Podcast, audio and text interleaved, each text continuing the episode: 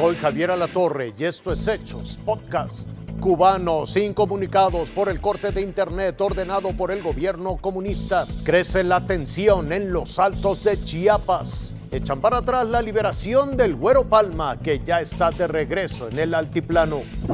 Así luce la cabecera municipal de Panteló. Casi no hay pobladores. La Guardia Nacional, el Ejército y policías estatales mantienen el control de este pueblo fantasma en los altos de Chiapas. Ahí encontramos seis casas destruidas y un vehículo calcinado que, de acuerdo con pobladores, fue a causa de la explosión de una bomba casera el pasado miércoles. Cuando explotó esto ya no estaba aquí, yo ya no estaba aquí. Solo está aquí los cables donde lo pusieron la bomba.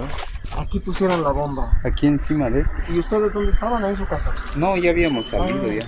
Por estos hechos no se reportan lesionados. A unos kilómetros de ahí, en las montañas y comunidades de Chenaló, se estima que hay 3.000 desplazados. En la cabecera de Chenaló y comunidades vecinas, protección civil y grupos voluntarios auxilian con alimentos, asistencia médica y alojamiento a los afectados. Tenemos varias sedes y así estamos dando un poco de, alimento para ellos. Está este Tzajalucum, San José Mahmud, La Esperanza y está también Centro Acteal, Acteal Alto, Yafteclum, Cabecera. En un video difundido por el portal Rompeviento, un grupo que se autodenomina Autodefensas El Machete aparece con armas de alto poder. Señalan que su misión es combatir a los sicarios y al narcotráfico y niegan estar detrás de la agresión a las Fuerzas Armadas, a quienes incluso señalan están dispuestas a ayudar para combatir al narcotráfico. No estamos matando también militares, judiciales, guardias nacionales. No sé si lo han escuchado acá por cerca. Hay un campamento también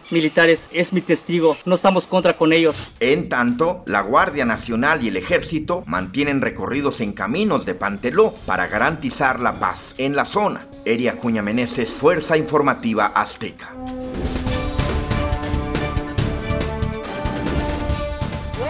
El narcotraficante Héctor El Güero Palma reingresó al penal de máxima seguridad del Altiplano en el Estado de México después de permanecer 60 días en el Centro Nacional de Arraigo de la Ciudad de México. El magistrado del Cuarto Tribunal Unitario de Jalisco revocó la sentencia absolutoria del pasado 30 de abril. El primero de mayo, por segunda ocasión, recuperó por instante su libertad. Fue reaprendido, puesto a disposición del Ministerio Público Federal y arraigado. Este juzgado segundo de distrito de procesos penales federales emitió sentencia para dejar en libertad absuelto del delito de delincuencia organizada. El presidente de la República dijo que se trataba de un sabadazo. Pero no hacerlo el sábado, la madrugada. El capo tiene 81 años de edad. Fue líder del cártel de Sinaloa junto con su compadre Joaquín Guzmán lo era el Chapo Guzmán. El ejército mexicano lo detuvo en 1995 cuando su avión se desplomó entre los estados de Nayarit y Jalisco. Ingresó al penal de máxima seguridad de Puente Grande, Jalisco por los delitos de soborno e importación de arma. En el 2007 lo extraditaron a Estados Unidos acusado de narcotráfico. Tras cumplir su condena en el 2016 recuperó la libertad por algunos momentos, pues lo entregaron de nueva cuenta a las autoridades mexicanas para saldar cuentas que tenía pendientes con la justicia de nuestro país. Federico Anaya, Fuerza Informativa Azteca.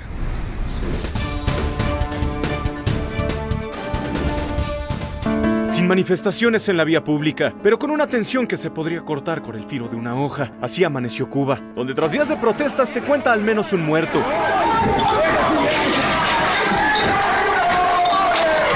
Ellos se cansaron de tirar piedras y empezaron a tirar tiros. Con las pistolas empezaron a sacar las pistolas y empezaron a tirar tiros. Hay unos cuantos heridos y hay hasta un muerto también. Más de 100 personas desaparecidas y varias detenidas, entre ellas la reportera española Camila Acosta. Defendemos profundamente sus derechos de manifestación y además también con una preocupación muy especial, si me permiten, en relación a, a los periodistas y por tanto están trabajándose y, y, haciendo el seguimiento para tomar las medidas oportunas que haya to que tomar en este asunto de, de los periodistas que, que cubren información de nuestro país para que queden garantizados los derechos de comunicación. El gobierno cubano, ante estos hechos, y como desde hace décadas en el régimen dictatorial de los Castro y ahora el de Díaz Canel, es ciego y mudo y aplica la ley Mordaza en una isla que hoy nuevamente amaneció sin internet y con las redes sociales bloqueadas. Abajo Díaz Canel, abajo el comunismo, libertad para el pueblo de Cuba, queremos medicamentos, queremos alimentos. Esas mismas consignas se escucharon con voces cubanas en Buenos Aires. ¡No más miseria! Y al unísono en la ciudad de Washington, por decenas de almas que lograron escapar de la dictadura. ¡Ayuda para Cuba! Y que hoy le gritan al mundo que están hartas de la corrupción y el abuso de poder de un gobierno que envuelto en la bandera del socialismo vive en la riqueza en un país devorado por la pobreza. Raciel Cruz Salazar, Fuerza Informativa Azteca. Esto fue Hechos Podcast.